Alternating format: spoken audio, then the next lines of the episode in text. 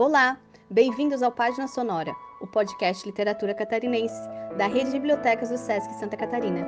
Eu sou Angela Batic, do Sesc Estreito, e hoje vou ler um conto do livro Carimbos, de Samantha Buglione, lançado em 2020 pela editora IP Amarelo.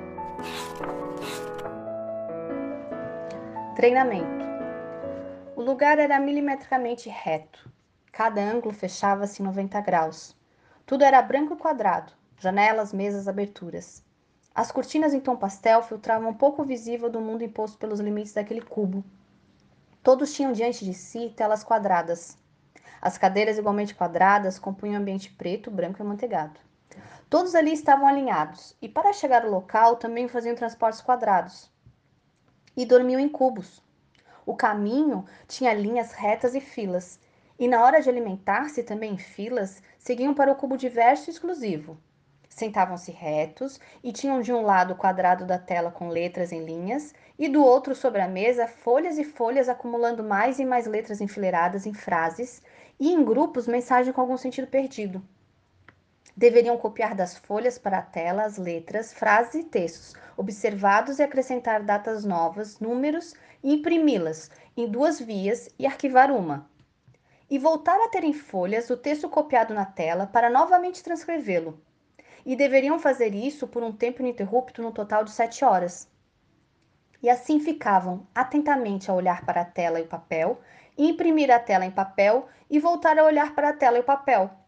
Diziam ser ali o lugar das garantias para o fiel funcionamento de tudo. As cores, quando entravam, se apagavam aos poucos, como miragem dos dias, e as ideias deixavam de fazer curvas e espirais e passavam a andar retas. Nos esforços criativos, desenhavam cubos no bloco branco de papel. Com o tempo, a cabeça foi alargando-se em ideias prontas. Precisavam de espaço para armazenar repetições. O corpo enfraquecia-se e os braços fixavam-se nas laterais, restringindo o movimento. O caminhar era uma marcha seca de um ponto a outro. Repetiam cenas com frases a fim de manter-se seguros. Afastavam-se de lugares que exigiam o improviso inesperado.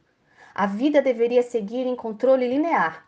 Marchavam, e aos poucos a carne se desfazia em pó, e os buracos eram fechados com uma cera química de silicone a fim de manter estabilidade. Não envelheciam mais. Podiam eleger o tempo, guardar e aterrissar eternamente no tempo-lugar. As feições também eram controladas, e todos passavam a expressar-se igualmente. O movimento do corpo educava a alma e o sentir não mais se extrapolava em gestos e caras. Agora o movimento educava o sentir, e todos suspiravam pelos mesmos sonhos, e tinham os mesmos desejos, e acertavam passo no mesmo compasso. Havia apenas um ritmo. As músicas eram igualmente quadradas, não mais de três acordes, e assim todos dançavam na mesma forma. Quando veio o convite para serem transportados para um lugar em que não precisariam mais mover-se, apenas acionar comandos e cumpri-los, não hesitaram em aceitá-lo. Tornar-se uma espécie de ex-máquina era o fim possível para tantos anos de ferrenho treinamento. Quase uma bênção. Alguns dissidentes padeceram na solidão da carne e condenados foram como guardadores da memória e do movimento dos homens.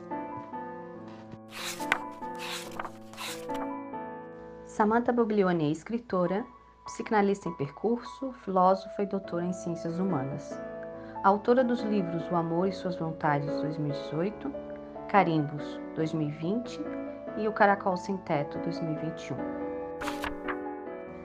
Esse foi mais um episódio do Página Sonora, um projeto da rede Bibliotecas do SESC Santa Catarina.